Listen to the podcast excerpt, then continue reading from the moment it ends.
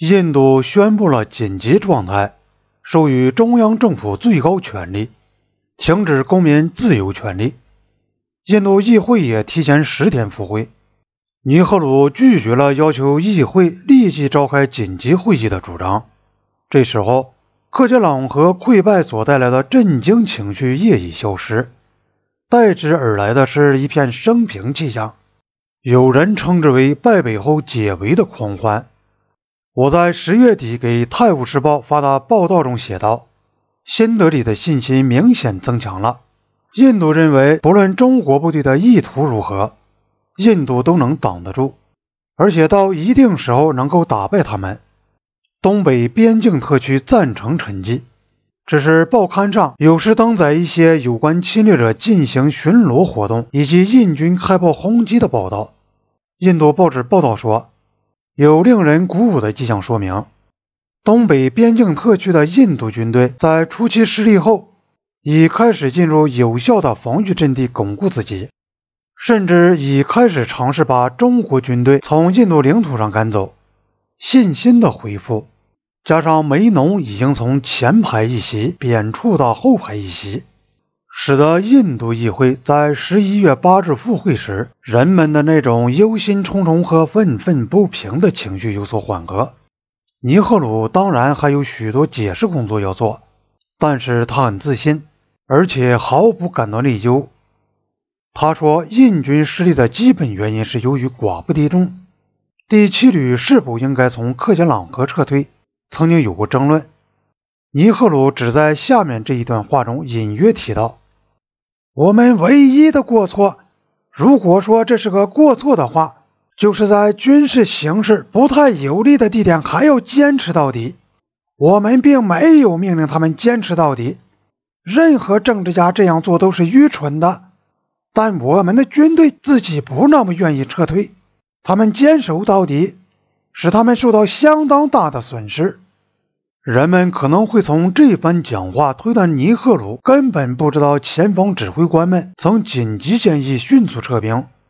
想必考尔森和塔帕尔等人给他的印象是，印度军队不那么愿意撤退。当时首都已流传在塔克拉山脊下的印度部队装备不足。供应匮乏，为了应付起见，尼赫鲁冗长地重谈印度议会久已听惯的老调，说要依靠自己制造军火。议会两院静静地、肃然起敬地倾听他讲话。对于许多议员来说，尼赫鲁在议会的形象的确由于人们感到他成为印度全国的战时领袖，一时变得更加高大起来。自由党的兰加教授曾对尼赫鲁充当战时领袖是否合适提出疑问，但是没有人支持他。尼赫鲁十分自信，他对一个就军火问题提出疑问的议员抢白说：“这儿有许多人对军火问题一窍不通，居然也大谈军火，岂非多多怪事？”他似乎是由于受到克杰朗河战斗失利的震动。并受到决心备战的那种激动气氛的影响，而又重获青春。有些人提到敦刻尔克撤退和丘吉尔的先例，也许尼赫鲁从心眼里感到这种联想颇是滋味。尼赫鲁在对待军火问题上，如同他过去对待梅农的问题一样，也是用釜底抽薪的办法，对反对派要求的中心主张表示让步，使他们的进攻不能得逞。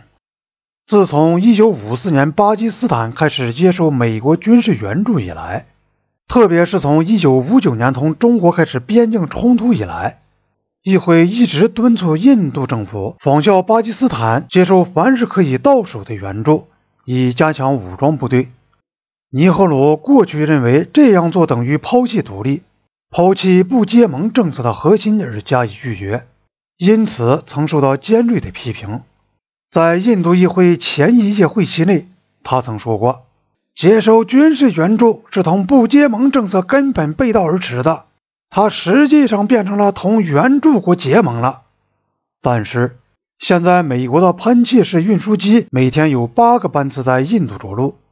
每架飞机运载大约二十吨重的装备，自动化步枪、重迫击炮、无后坐力炮等等。英国在这方面甚至比美国的动作更快。在尼赫鲁表示接受肯尼迪提供援助的建议的那一天，英国的第一批军事援助就已经到达了新德里。如果要迅速弥补几十年来弃之不顾的印度的军事部门，显然只有美国才有力量拿得出提供印度所需要的大规模援助。但是，也许是为了使得印度转向华盛顿的变化不致过分显眼，印度政府普遍呼吁军事援助，而且强调说，印度不但向美国，而且也向苏联提出了要求。印度的要求是马上提供军事装备，付款条件应是非常优厚或只付名义的代价。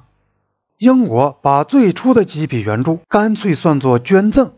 美国把偿付条件留待以后再议。